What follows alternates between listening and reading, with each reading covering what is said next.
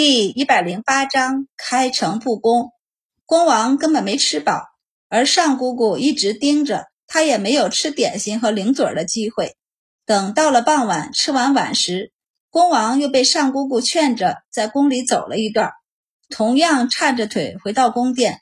晚上，公王是饿着肚子睡着的，而因为饥饿，他根本没有精力和脑力去思考父皇怎么没让他回洛州。也没法去想周满的行为，他捂着肚子睡着了。第二天是生生饿醒的，然后他又发现这一天更饿。之前也没怎么把周满说的治病放在心上的公王，一下被这事儿给难住了，整个人给折腾的不行。周满每天看完太子妃后，就去见公王，给他把把脉，再鼓励一下他，说他的身体比前一天更好了。然后叮嘱上姑姑一定要看住他，要他少吃多运动，假以时日，身体一定会越发康健的。因为突然走了很多路，他人又胖，这一天浑身酸疼不已的公王根本不知道自己哪儿比前一天更好了。但尚姑姑显然更信任周满，包括跟着他过来的明达和常玉，哪怕他捂着胸口表示很难受。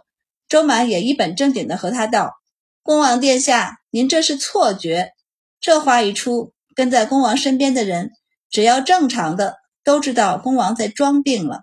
于是上姑姑又是劝又是暗示，总算是让恭王又往山脚下走了一趟。满宝和明达、常玉欢快地走在他前面，然后进山挖花花草草。明达还伸手抓了一只虫子，把常玉吓得不轻。等公王像只死狗一样拖着身体回到宫殿时，他连说话的力气也没有了。今天是第二天走路，明明是一样的路程，但他觉得比昨天还要难走。每抬一次脚，就好像有千斤的石头压在他的大腿上，让他抬不起来一样。公王根本没有洗漱的力气了，最后还是被内侍们剥光，给抬到了池子里去洗澡，又给抬出来的。都这样了，上姑姑也没放松，轻易不肯给他吃东西，而且吃完了还不给他睡，非得让他在屋子里走上两刻钟。恭王更加迫切地想回洛州了，但此时皇帝正和太子父慈子孝，修复父子关系，已经打定主意，短期内不让恭王回洛州，因为皇后的话还是说到了他的心坎里。他不会让恭王有机会做益州王的，他怕他这最疼爱的儿子做了益州王，他是杀还是不杀？为了不发生这种意外，他宁愿暂时将人圈禁在宫中，让他闭门思过。而太子昨天、今天心里也复杂的很，思绪很混乱，所以对着他爹时沉默居多。虽然沉默居多。也学会了给他爹倒水奉茶了，惹得皇帝看了他好几眼，连魏之等人也看了太子好几眼。昨天庄先生继续给他们上《孝经》，他在思考了两个月后，还是给太子他们上了诸侯之孝和天子之孝。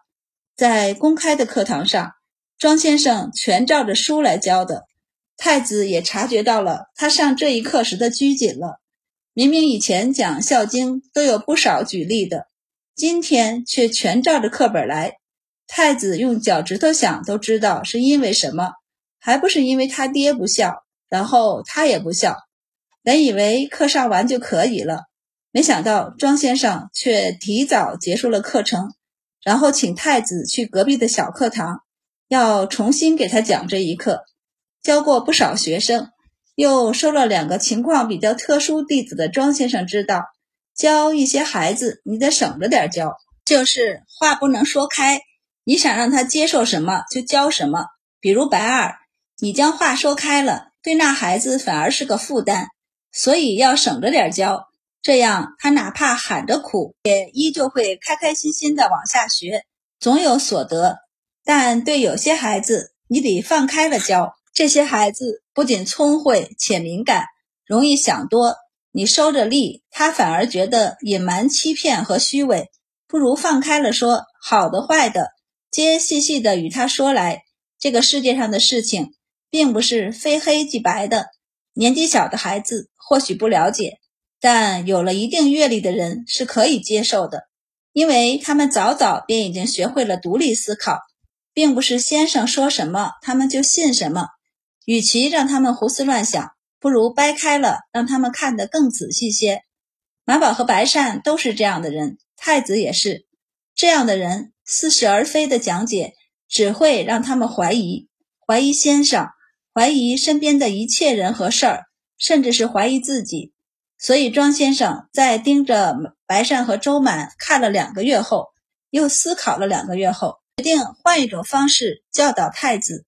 但课堂上有三十个学生，除了太子外，其他九个也正在学习的阶段。他们并不适合这样的教学方式。他不能为了教好一个太子，就让其他的孩子有可能学坏吧？像刘焕、封宗平和易子阳这些孩子，他们和白二郎不一样。二郎从小跟着白善和周满，已经习惯了这样的教育方式。不论是他还是白善、周满，都能给他圆回来。且白善和周满年纪还小，心底还是纯真居多，和这些年纪不小。已经见过不少险恶的权贵公子不一样，庄先生可不敢将这世道掰开了给他们看里面的好与恶，把人教坏了，他们的家长会不会上门他不知道，皇帝怕是会第一个不依的人。这为人处事的道理，他能教他们好的，恶的那一面，还是让他们的父母去教吧。而这世上值得他将好恶都掰开教导的。也只有白善、周满和白成而已。如今且多了一个太子，还是因为他是储君，是国之本，是他三个弟子早早挂靠上去的靠山。庄先生看得明白，虽然白善三个孩子心里并不认为自己是东宫的人，也从不为东宫谋私，但在世人、在朝臣、皇帝，甚至太子自己的眼中，那三个孩子就是东宫的人，就连他。这时候也在东宫做侍讲，他们心里清楚明白自己的志向，可不会有人将他们与东宫割裂开来的。东宫好，则他们有便利；东宫不利，他们这些小人物怕是会第一个被开刀的人。所以庄先生也是期望于多教导一些太子的。他将太子请到隔壁的茶室，请太子坐下后，便在太子的对面坐下。然后给他倒茶，在他成为东宫侍讲的两个月后，庄先生第一次开诚布公地和太子谈了一次。殿下，这一堂课我给您讲《开宗明义章》如何？太子扬了扬眉，问道：“怎么不讲诸侯天子章了吗？”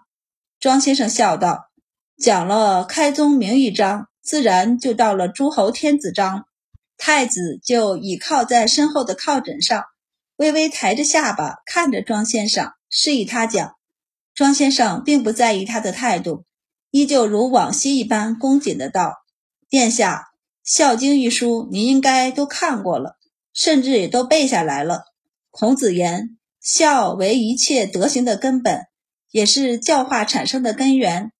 而天下人心归顺，其帝王必有其至高无上的品行和最重要的道德，这才能。”寰宇安定，天下归心。这些话太子早听腻了。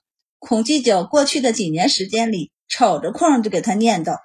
太子有些心不在焉的听着，敷衍的点了点头。庄先生问道：“殿下觉得当今如何？”太子不走心的道：“父皇自然是英明神武了。”庄先生看了看他的表情，笑着道：“说的不错，陛下的确英明神武。”我这岁数比陛下年纪还大呢，殿下或许不知，但臣历经两朝，乱世时臣在家乡读书，邻里不说被强征兵役走的，便是同县的其他富豪，也因税负过重而不得不变卖家产。不说前持续了近两百年的乱世，就说前朝末帝时，百姓也是过得苦不堪言。庄先生道，而陛下登基之后。武功上先后平定突厥、薛延陀、回纥、高昌；文治上曾先后派老唐大人、李尚书、魏大人等巡视全国，考察风评。这十六年来兢兢业业，从不敢懈怠。殿下曾在户部当职，应该知道，我大晋建国之初不过才两百万户人口而已，而今却已经有三百万户。可以想象，陛下的文治武功，一句英明神武，陛下是真当得起的。太子不否认庄先生说的这些，不过他忍不住道：“庄氏讲的这些话，应该到陛下跟前说才对。”庄先生知道这话恐怕太子听得比皇帝多了，不论是好话还是谏言，同样的一番话听得多了，便是心底知道是有理的，也会觉得厌烦的。他喝了一口茶，放下茶杯，再给自己倒了一杯，这才继续道：“殿下大雅云，无念而祖，欲修厥德。您是储君，更该以先祖之志修养自己的德行。”您看陛下的这些文治武功，难道您不该与他学习吗？太子捏起茶杯喝了一口，浅浅的笑了笑。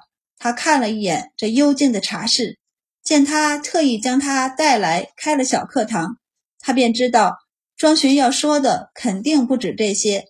他放下茶杯问：“我父皇如此文治武功，却没有和我皇祖父学习他的志向，修养他的德行。”庄士讲以父皇做例子教诲我，是不是用错了？他道：“便是孔祭酒在上《孝经》时，也多是以汉武文景作例教导孤王。”庄先生知道最要紧的来了，忍不住微微坐直了身体后道：“殿下，书上说的没错，孩子是血脉的延续，但我们还要知道一点：每一个孩子都是独立的人。殿下是。”陛下也是，你们的所言所行也证明了，你们并不完全依附于父亲。您不会完全听从陛下，陛下也不会完全听从先皇。往西便往西，往东便往东。每一个人都有自己的利益得失的权衡，更有对这世界的思考。太子微愣，这话有些绕，却似乎与《孝经》的本意背道而驰。庄先生却继续道。并不是完全听从于前辈才叫孝，圣人尚且有犯错之时，何况我们常人乎？他道：“魏大人时常见上，要是如此，殿下也该分辨父亲的好和不好来学。”太子认真了些，忍不住微微坐直身体，将茶杯放在桌子上，抬起目光来看着庄先生问：“庄侍讲觉得孤该学父皇什么，不该学父皇什么？”庄先生笑了笑后道：“陛下的身上有很多东西值得殿下学习。我们今日来便说最值得殿下学习的孝道吧。”太子忍不住嗤笑出声，问道：“父皇身上最值孤王学的是孝道？”庄先生微微颔首，应道：“是。”殿下以为宗族最高的愿望是什么？李氏前辈最统一的愿望是什么？太子一听庄先生说他最应该学的是他爹的孝道，就不太想听下去了。不过因为庄巡前面说的不错，于是他继续坐着没走，顺着问道：“庄士讲以为是什么？我说的，殿下或许会不赞同，所以殿下不如自己想。”庄先生道：“殿下设想一下，你为父，太子妃给您生了个嫡子，您希望他将来如何？”继承您的什么志向？您的子子孙孙将来如何？太子皱起眉来。庄先生道：“太子妃再有三个月就要生产了吧？太子初为人父，或许不知道，养育孩子不只是取个名字和给他穿衣吃饱就足够了，还要教他为人处事，教他们识文断字，还要看着他们功成名就。”庄先生怅然的道。臣年轻时错失了很多，殿下少年时，陛下又正是最危险、最忙之时，怕是也没空教导于您。但臣想，天下的父亲的心大抵是一样的。太子想要自己的孩子成为怎么样的人，那当然是继承他的皇位，将他们李氏的天下世世代代的传递下去。太子心里是这么想的，也是这么和庄先生说的。他将来要当皇帝，太子从不避讳这一点。